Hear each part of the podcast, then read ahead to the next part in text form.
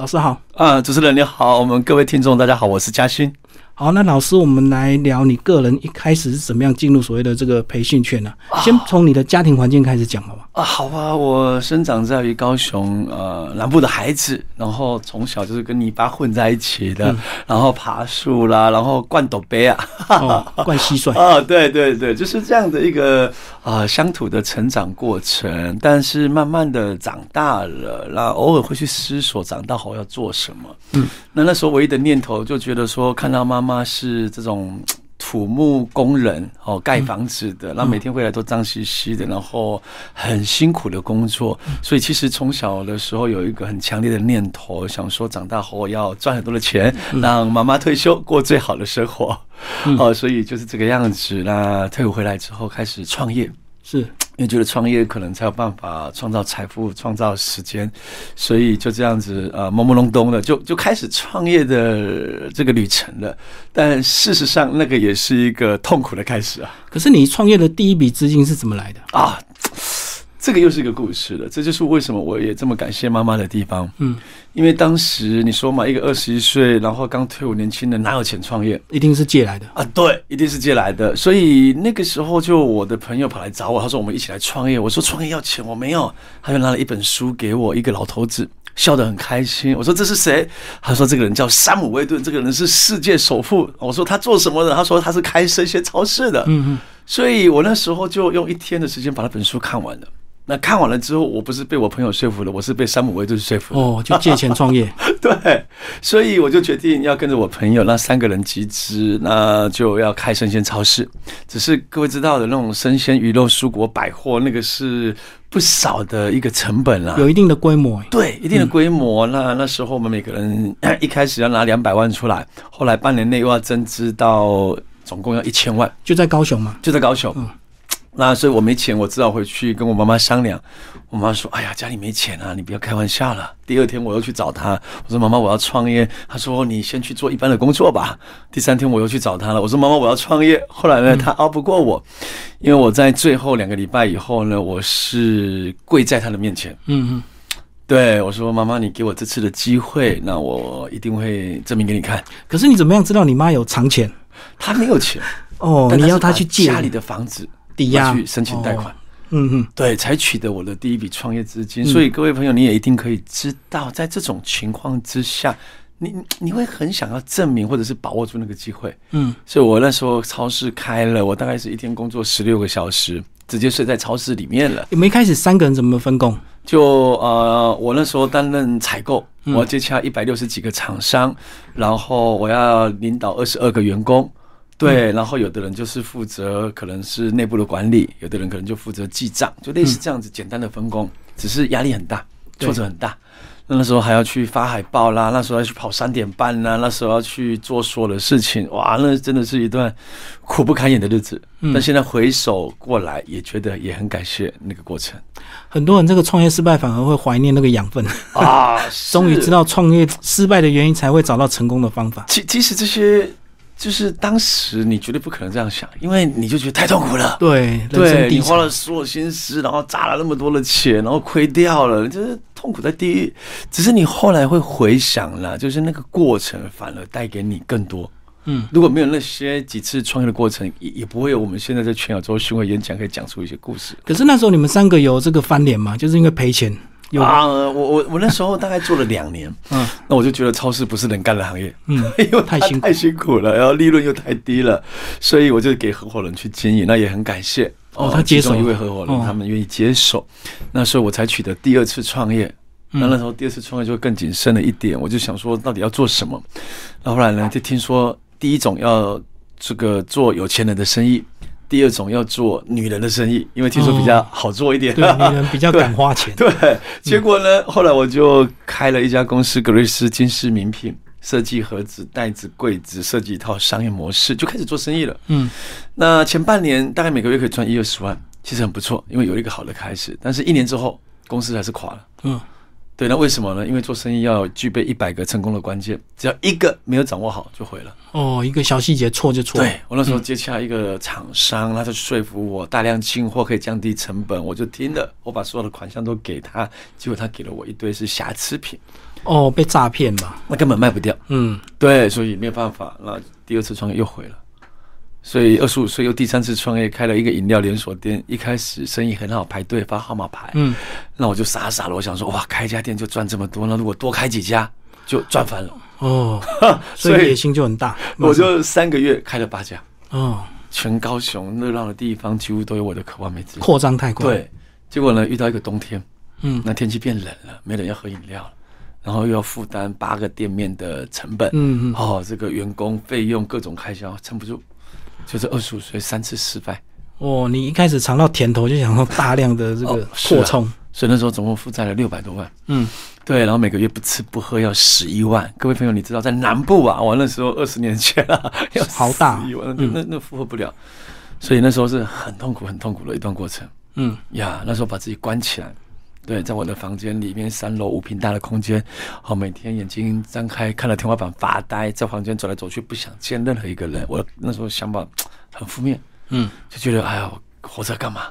就懒得呼吸了，什么最差的念头都想过了就讲厌世就对。啊，就那一百天了，就是怎么最差的念头几乎都想过了。后来是怎么突然就通了？后来其实是有一次，那我认识妈妈，她会舍不得看到自己的儿子这样子。嗯，消沉就对。对，然后他白天要去上班，中午还要赶回来帮我料理，然后准备吃的，在我房间的门口，然后他就敲一下门，嗯然后我就知道要吃饭自。己出来拿。对啊，不然我那时候是连吃都不想吃的。嗯，结果有一天我刚好要到楼下，那妈妈刚好帮我准备餐点，我门一打开，那就看到他准备放下那个餐盘。哦，就见到面了。那他看到我，他想跟我讲讲话，因为他一段时间没看到自己的儿子了，但他还没开口，我就冲到楼下去了。嗯，我就冲出我的家门，我一直跑，一直跑，因为我记得妈妈那个眼神，那是一种爱。嗯我记得我当时跪在她的面前，嗯，那我跟她许了什么承诺，我没有兑现。哦，在一开始第一次创业的时候，对，嗯所以我我我我就会觉得嗯受够了。嗯，那我那时候跑跑跑跑到我的腿真的是负荷不了了，我这整个人趴在柏油路，我这边敲打地面。那从此我告诉我自己，我必须振作起来。嗯嗯对，所以是从这样子又重新开始的。嗯，然后一开始就找一些推销业务工作，，对，比较快是回本这样。其实这也是我为什么会这么感谢安东罗宾的地方，因为那时候有因缘机会，那去参加了他的线上课程。嗯，看影片的不是他本人，因为他本人太贵了，那时候对，要不起到飞到美国去。对，哦，所以在影片里，他激励了我，他让我知道，呃，任何事情的发生都有其目的及意义，并且会有助于我。我就想，哇，那我如果三次创业失败，有助于我，那是不是有更大的成就在前面等着我？嗯嗯，所以我开始决定再给自己机会，那我要还清负债，那我要兑现对妈妈的承诺，那我要实现我人生的梦想嗯可是老师，你有没有想过，为什么参加他培训的这么多人，呀！坚持到最后的是少数人？那大部分人为什么看完激励完之后就是是是，回到其实这原本的生活？我很有感觉的。嗯。那这也是我现在整个嘉兴成长营的核心精神。那我们非常强调就是自我操练，嗯。对，因为就是比如说好，Michael Jordan 他来教你打篮球，嗯。他可能是世界级的嘛，对不对？他篮球之神啊，嗯。但是你不能够说 Jordan 教完你打完篮球，那你也不练习，你也不去投篮，你也不去增加你的命中率，那你说他教完了，我我我我为什么不会打篮球？你不会打篮球蛮合理的啊，对，因因为你没有教练啊一次，嗯，对。所以其实我后来我我学到了，我去跟任何的大师学习，我一定当天复习，嗯我一定回来之后去使用，因为我复习、我使用、我操练了，才会变我的。对，其实就像开车一样嘛，也不是教练教你一次你就会开嘛，你一定要自己练个十次、二十次，自己上路了，遇到挑战了、考验了，哎，你渐渐掌握了，你知道怎么样的方式开车了。嗯，所以其实我觉得学销售、学领导、学演讲都是一样的道理，你必须练。所以你后来就把他的教的一些方法用在你后来工作上的一些业务嘛，是的，就拿到很大的一个成就。哦，我我我觉得安东罗宾他的课程里面他讲了，他说跟任何人学习要学三件事，第一个要学他的信念，第二个要学他的策略，第三个才是学他的方法。但我看到大多数的人都只是学方法，但却没有他核心的信念。嗯嗯对，所以我后来呢，呃，我就在 Tony 身上，我就看到他那种信念，哦，他那种我爱全人类，所以我学到了，原来在培训业最重要的是使命感，是你发自内心想要你的学员变得更好。那我觉得那就变成是我过去几年成立的成长最核心的宗旨。怎么样去感受到那个讲师他的信念的一个差别？呃，我我我我是真正的爱学员，还是说只是为了把学员让他来这个缴学费授课这样？是我我我觉得第一个，也就是呃，你想的跟你说的跟你做的那种一致性。同一套标准，我一直很强调一件事，我觉得一个讲师没有办法给别人他自己没有的东西，嗯，所以他自己一定要活在他的演讲稿，或者说用他要教别人的东西做出一个成果来，成就。对，那他教的才是他的东西。我懂。或者如果你只是去看了一些书，记 了一些笔记，然后你就说哦，我可以来教了，那没有说服力，嗯，因为少了实际的验证。对，所以其实包含我们在过去几年也教出来呃十几位的演说家，那我们都一直最强调的是这一点，嗯，就是你必须自己做到，嗯嗯，对，那你在台上分享是你自己成功的经验值，嗯，那这个就有。很大的一个说服。那老师，你过去这个在业务工作其实也得到蛮多的成就，为什么没有继续做下去，而是后来出来自己又做所谓的培训的创业？哦，这个也是要回想到那时候我第一次参加安东尼罗宾的课程。嗯，他在课程的最后，其实他讲了一句话，他说呢，在这个世界上，任何一种行业都有它的意义跟价值存在，但没有一种行业比改变人们的生命来的更有意义。嗯。哇！其实那句话当时当头棒喝，进入我的潜意识里面。我那时候握紧我的右拳，我告诉我自己：Yes，我就是要像安东尼罗宾一样，我要成为一个站在台上，我要成为演说家。所以那个梦想就在我的心里，而且是很坚固。所以一直到后来呢，我从事的业务工作，我去推广课程，我去中国信托，我在保险业，那我也都拿到了全国第一名。那当然这是非常感谢很多顾客对我们的支持。对，但是当我把负债还清了，当我让妈妈退休了，我觉得我该来实现我这辈子最想做的事情。哦，回头做自己真正的梦想。对，就是成为一个。一开始是为了赚钱还债而已。对。是的，因为可能有些压力，因为你可能觉得说 哦要做一些有把握，但事实上你真正想做的是培训。可老师，你怎么样去知道你有这样的分享的热情，或者是有这样子这个上台这个呃演讲的一个魅力啊？我我我我我感觉，其实实现梦想最快的方式是把梦想进入潜意识。嗯，所以其实当我那时候在安东尼罗宾的课程，我听到了哦那句话，我决定了我要成为一个演说家。其实我每天都跟我自己讲几百遍。我要成为演说家，我要成为演说家，我要成为演说家。那久了，其实它就变成一种潜意识。对，嗯。所以其实，包含我在做三种业务工作，那我之所以可以做出一点成绩来，是啊，我会在过程中开始用演讲的方式去推广课程，嗯，用演讲的方式在中国信托，用演讲的方式在保险业。诶，那我发现确实一个是一对一在做推销，那一个是一对多。在做营销，嗯，哦，所以如果两种都可以具备，那事实上对任何业务员都会最有帮助，而且影响跟帮助的人更多，对不对？对，嗯，那那时候当我用呃演讲的方式得到更好的结果，所以他就会加快。你想要成为演说家这样子的一个梦想，嗯，那老师后来有去上到美国去实际去上一些高端的课程嘛？因为只有一次录影带一定不够嘛。对，很多很多，所以一直到目前，我我大概已经参加过安东尼罗宾实体的课程大概十二次。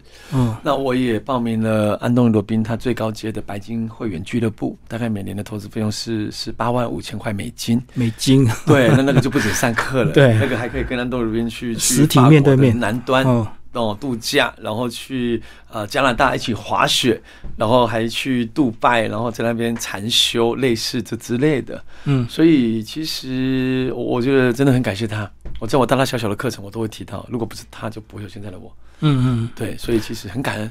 跟老师，你一下子就拉高这么高的城市，跟世界第一学习，可是一开始很多人。舍不得，或是不愿意花这么高的成本呢？哎呀，对我一开始我也舍不得，一开始学费一定很贵了。嗯，对，但是它变成一个动力。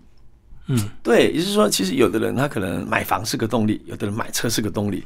但那时候对我们而言，我觉得哇，我想要赚到钱去上他的课是一个动力。嗯，所以你就舍得投资，对，舍得投资。而且我后来我很感谢我自己有这样的核心想法。对，因为这些投资变成是我们的核心优势，也变成我们可以浓缩一些时间，也变成是我们现在可以做自己最喜欢做的事情，而且可以渐渐发挥影响力。那好，老师是到什么时间点，你才突然把你的这个追求所谓的财富或追求成功，慢慢转型变成全面的幸福？OK OK，呃，其实三十岁前我真的是满脑子就只有两个字，赚钱就是赚钱，嗯赚钱，成功，成功，给我成功，其余面谈。对，那那当然那时候也参加一些课程，也有更坚强的成功就是一切的概念。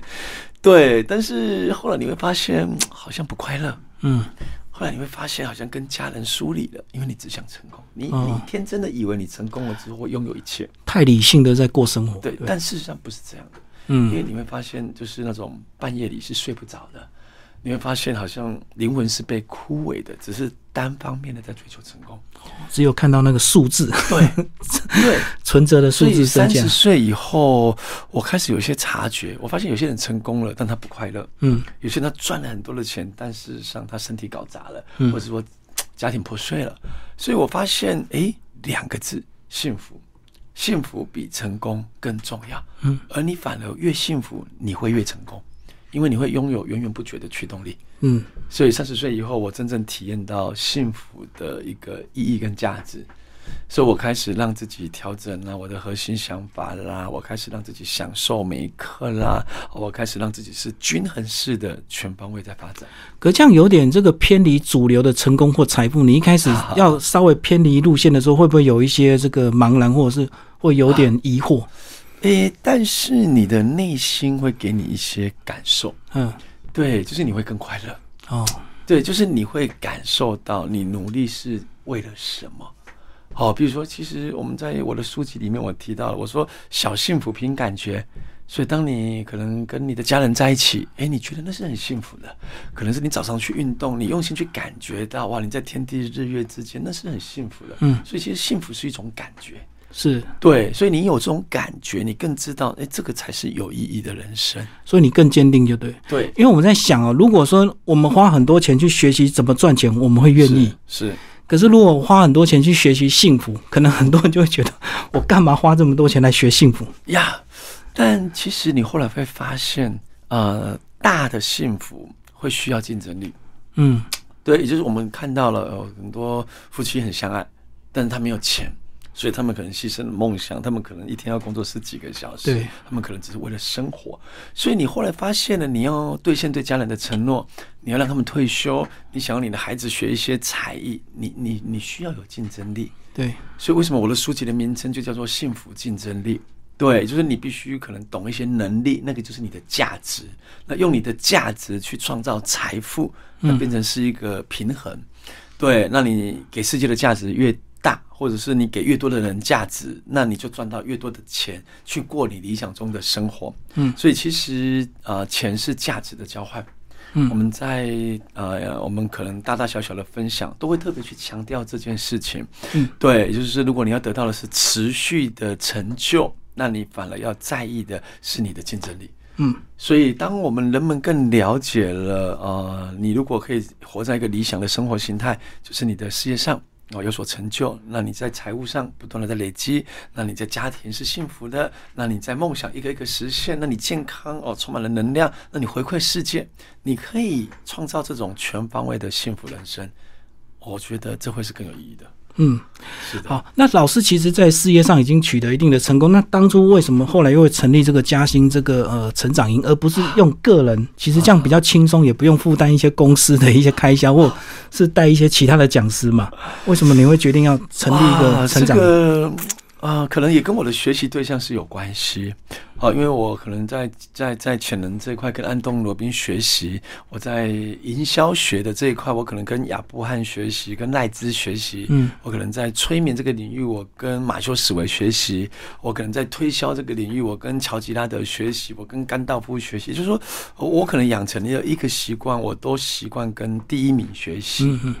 那当你跟第一名学习，你就会呃接收到了他们的信念，哦，对，所以我就体验到、就被影响，对，哦我就体验到好像全世界最美好的事会发生在第一名身上，所以你就会觉得说，诶，那如果你要做培训，那当然你也可以做一般般，但是如果你可以成为第一名的培训，那那是不是可以对学员有更大的帮助？或者是说这样子的一个效益是不是可以影响更多的人？所以你就会依照你如何打造一个第一名的培训来做所有的规划。哦，就要搞大、扩大规模，就不能个人，对不对？就要有团队了。哦，就需要有一个团队。嗯，所以其实这是很感恩的过程，因为我从九年前自己一个人，到其实去年我们的规模如果到全亚洲大概有有三百个伙伴，嗯那包含在台湾大概将近两百个，新加坡大概四十个，好，马来西亚大概有二三十个，然后上海、深圳、北京大概都十来个。我们去年是有一个这样的一个规模跟效益，那其实就是朝着这样子一个方向前进，如何成为领域里面的 number one，那并且把在这个过程体验到了一切放进课程里面，嗯来影响更多人。有没有哪些学员的一些成长跟改变可以跟我们分享？很多很多，呃，比如说像全台湾做卤味的第一品牌，它嗯统一天下，啊，那也是我们的学员志伟，他做的非常的棒。那我们其中有一个学员叫大毛，那他个人有一个私募基金，那他也以往是一个就是专注在操操盘手投资操盘手，嗯但他也因为进入了成长营，他会了销售，会了领导，会了演说，所以他有更全面性的一个发展。所以他去年也拿到了三项指标，都是他这个领域里面的台湾第一。嗯那我们也教出来了一些新加坡、马来西亚的学员。我比如说，像我们新加坡有一个学员，也是我们最近帮他拍微电影，叫文华。哦哦，嗯对，那他的微电影提到了，就是他负债，然后呢进入了成长学习之后，哇，成为啊、可能呃公司第一号的人物在新加坡，嗯对，然后也创造了很漂亮的成绩，各方面。那现在也带领了一个万人团队。那我们有一些学员是马来西亚有一对兄弟俊鹏跟俊伟，他们是做幼儿教育的，嗯做了五年赚不到任何一毛钱，因为赚了钱又付出去，赚了钱又付出去，跟我们以前是一样的。但是他从进来的成长与学习这两年，那他已经呃创造了大量的财富啊、哥哥也买了宾士，弟弟也买了 B N W，然后我们也在教如何透过网络来做营销。那他们一两年前就学到，所以这次的疫情其实马来西亚是很严重的，嗯但他们反而提前做了线上这一块。嗯他们今年也才二十六七岁，但他们已经渐渐要成为马来西亚幼儿教育的第一品牌。嗯啊，在线上的这一块，所以我其实看到很多学员生命的改变，我我觉得这是我们最大的成就感。诶，讲到线上，我看到这个 YouTube 老师有很多这个个人的影片贴出来，那其实有别一般的这个培训讲师啊，他们大概都贴三五分钟预告短片。嘉兴老师很特别，他能够把一两个小时完整的演讲贴出来。为什么老师你的心态跟大家这么不一样？我我就觉得，我从九年前、八年前就开始录影片了。嗯那个时候没有什么培训的老师愿意这么做了，因为总会觉得进入课程嘛，那个是你的价值所在。但我一方面那时候想要扩散影响力，那二方面也觉得，诶，这个好像蛮有搞头的。所以我那时候就傻傻的就这样做了，每个每两三个礼拜就录个十段影片、二十段影片，然后就是类似现在的直播，就对，然后就讲，哦对，分享那时候是预录下来传到对对对 YouTube 上面去。那后来呢，就会录你刚刚提到的这种可能一个小时、一个半小时完整的啊，嗯很完整的版本。对，那那时候也是想说，呃，留下一些代表作。对，那我也很开心。那我们有好几段都是几万人次看过，点击的对，嗯点击的。那我一直很坚信影片的力量。嗯，对，因为你演讲今天来了几百个，但结束了呢，只有这几百个。就几百人被影响。对，但是你嗯放了影片，那个可能是几千个、几万个。一直累积，无限期。我八年前录的，现在人家还在还在看嗯所以那个就是一种我觉得对世界的价值。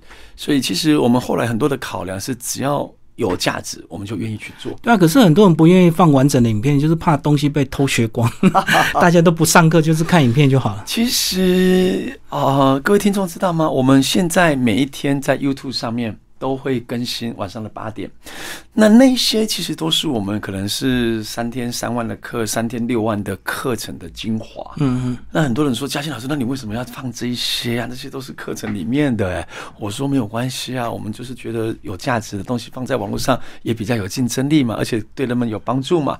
但是他说，那你不怕了？你精华都讲完了，人家干嘛来上你实体的课？我说不会，我说为什么？因为我还在进步。嗯，我或许这一次讲完了，我把精髓放上去了，但事实上下次你来上一样的课，我又有新的东西了。嗯嗯，对，所以这是也是对自己的一个期许。你你不能够就是一套东西讲十年，哦，对，那讲到这个进步，那老师是不是就是随时都要带头一直在学习？包括你不能够把过去那些世界第一名的讲师上完课之后就结束了是是，你要一直 follow 他们，对不对？是的，是的那你每天怎么自我进修？啊、这一块其实我们特别的在意。呃，其实一直以来有很多的老师在影响着我。那其中有一句话就是每天进步一 percent。嗯哼，我觉得每天进步一 percent 是非常重要的一个概念，因为一天进步一个 percent，一个月三十个 percent，那一年三百多个 percent，而且这是用复利在计算，的。复利，嗯，所以其实我们已经本能式的反养成，可能大量的阅读哦，杂志啦，像这种月初的时间，我们可能就我昨天又跑去书店，然后又搜刮了所有的杂志最新的书籍，也就是你已经变成是阅读量比较大，或是比较快。好，因为我们有学过速读，你会觉得你在做这个行业，那其实上这是你的核心竞争力。对，所以我可能每个月要看二三十本的书籍或者是杂志，然后不断的在更新。那或者说现在也调整了学习的方式，也是用影片。嗯你随时随地会留意一些全世界最新最好的影片。对，那你可能在早上盥洗的时候可以听，哦，或者在运动的时候可以看。哦，类似就是你会已经有一个一套学习或者是进化的系统。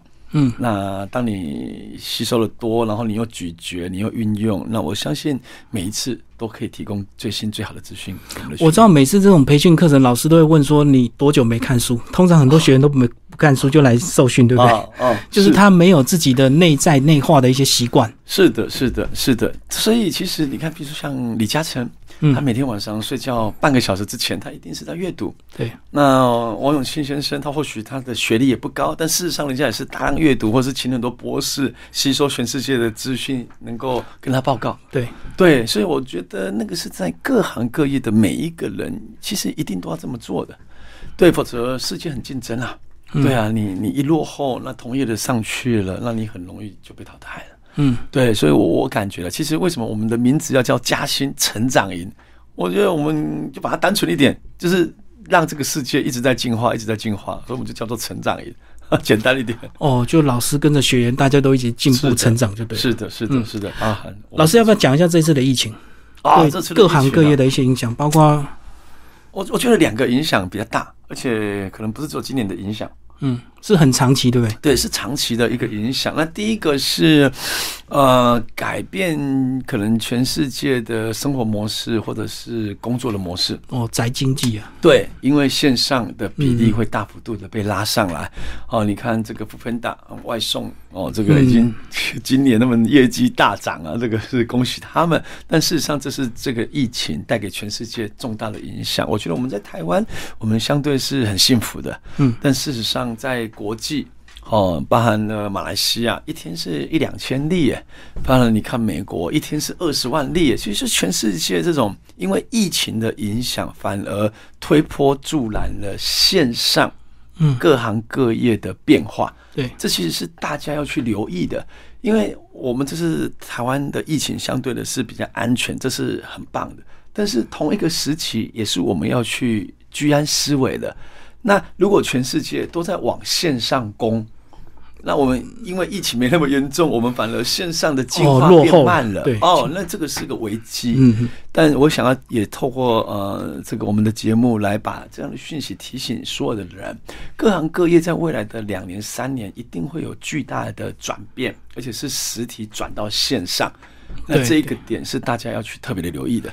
对我特别有关注到一些关键字，就是数位转型，好像大家都在谈这一块，对不对？是的就是因为也是因为这个疫情的关系，对，那第二个，我觉得会带给全世界最大的变化是呃五 G。嗯，那五 G 感觉起来好像这种换机潮不如预期，但事实上啊，那种转变它会是一刹那的。举例，比如说像十来年前，我们那时候都是什么小海豚、摩托罗拉对按键式的。但事实上，大家如果还记得的话，那时候在短短的一两年，是所有的手机大部分都改成是智慧型的。对，对，因为为什么？因为你不转，好像跟不上。大家都在用了嘛。对，嗯，所以五 G 呢，它的转变不是说什么四 G 到五 G 多了一 G，不是，它的转变是一 G、二 G 是有线上网。嗯，我各位一定还记得那个年代，以前上网呢会发出什么很奇怪的外星蚁人声音，叽叽叽叽叽，然后就上网拨接嗯对，但是三 G 到四 G 的转变是无线。无线上网，好、这是时代的一个呃很重要的一个记忆点。但五 G 呢，它的转变会变成是所有可以通电的都会上网。嗯嗯，哦，对，所有通电的都会上网。所以为什么车联网车子即将无人驾驶？嗯嗯，因为车子彼此变成是一个网路了，它可以跟所有的硬体连在一起，它可以侦测。对对哦，现在很多那种智慧音箱，你用讲的，呃，可能窗帘就窗帘就关起来了，可能扫地机器人就去帮你扫地了，嗯对对电视就打。你用讲的，为什么？因为这些家电都可以上网了。嗯，全部连在一起。对，所以这是五 G 最大的一个转变，那这绝对是影响生活的方方面面的。那哇这也是最未来啊明显的嗯差别，我感觉是在视频的营销会影响每一个人嗯的竞争力。怎么说呢？也就是啊，以业务员而言，业务员以往要去面对面接触顾客，你才取得了信任，你才有机会取得成交。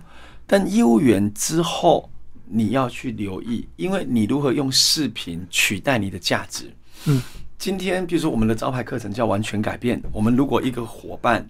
可能 A 问他什么是完全改变，他可能隔天就要去找他喝咖啡，跟他讲什么是完全改变。隔天可能他去跟 B 讲，后天他可能跟 C 讲，每个人讲，他可能每一个人他都要讲一遍。对，但是今天如果你把它变成是一段视频，我懂。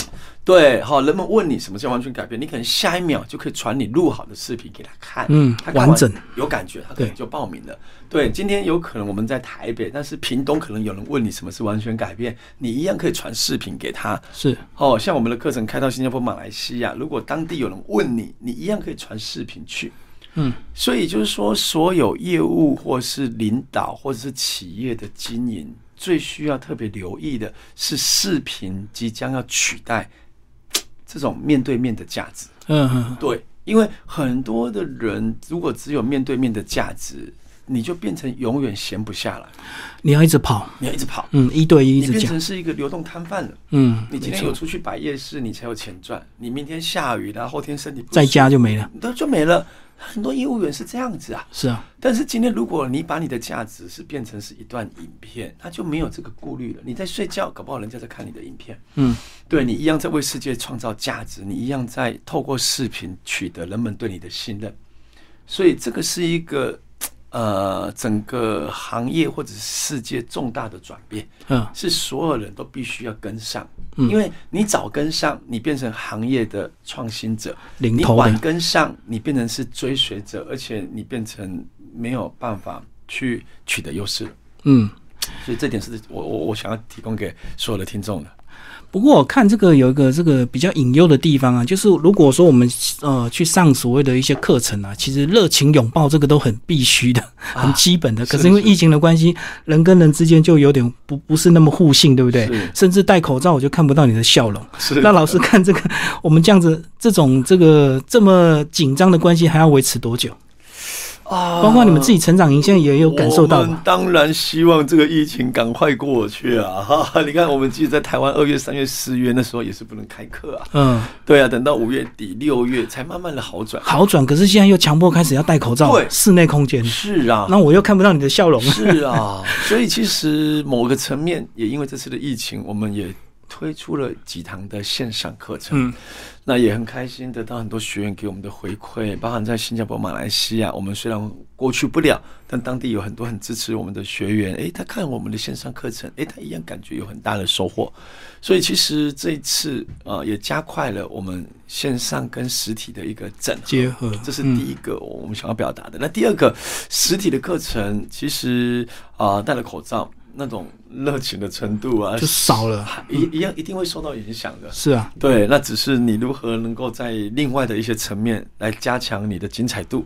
嗯啊，比如说像我们最近是每个礼拜都会拍一段微电影，嗯，像昨天礼拜二，我们的团队又拍了一段新的，那都是学员的故事，就对都。是学员的故事，嗯而且都是真实改编的故事。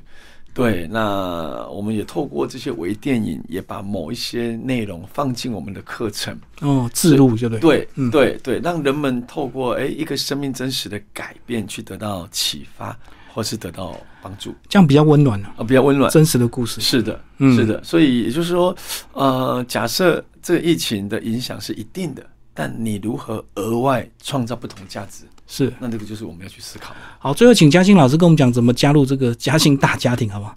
呃，除了一般的这个授课之外，还有什么方式？我我我觉得网络就是一个最好的模式。嗯，对，因为我们每一天都在更新。好，如果你有兴趣，你可以搜寻我的名字在 YouTube，那你一定可以看到，每天晚上都会更新。然后呢，我们的粉丝团，大家好，我是嘉欣。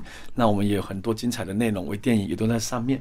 对，所以如果你可能在任何一个地方了，或者说不好意思，我们的课程没有开到你的区域啦，或许通过网络上的学习。